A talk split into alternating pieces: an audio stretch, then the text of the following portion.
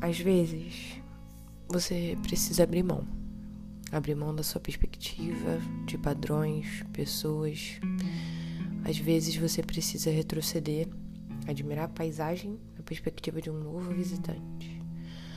As coisas mais importantes que a gente aprende, elas não são explicadas didaticamente ao longo da vida, né?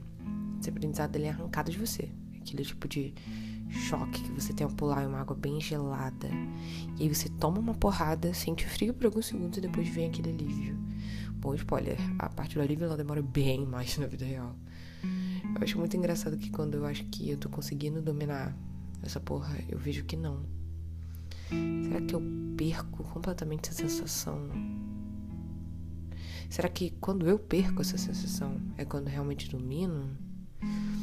Queria tanto ser mais ignorante quanto a isso. O meu emocional me agradeceria e eu poderia existir gostando de coisas mais triviais, talvez. Só para aliviar a vida no fim de semana. Será que esse bicho amarelo vem da minha mãe? Ou vem da mãe dela? Será que ele volta para me comer por conta da minha genética? Ou eu não cuidei o suficiente para entender que esse bicho é meu e ele nunca vai embora? É que eu preciso cuidar dele por período indeterminado, entende? Talvez eu devesse fazer uma camiseta avisando, sabe? Aí as pessoas talvez saibam com o que estão lidando e não fiquem tão surpresas assim se alguma recaída acontecer. Né? Talvez. Existir é difícil, mas eu preciso focar no que deixa existir mais fácil. Tá?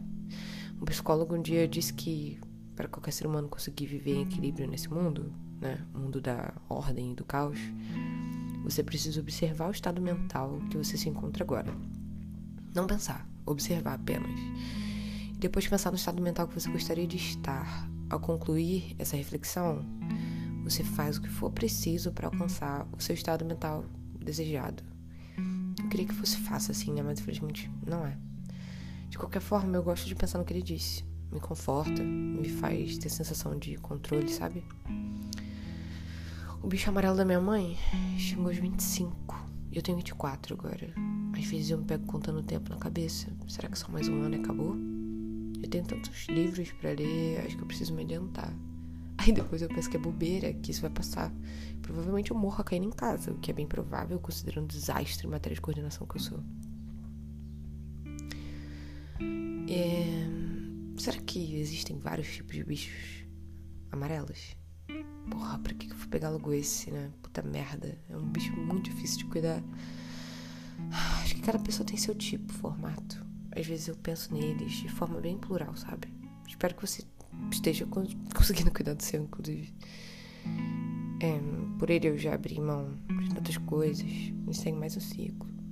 Eu tô dominando a arte de viver com esse bichinho, lentamente, aos poucos. Um dia eu consigo.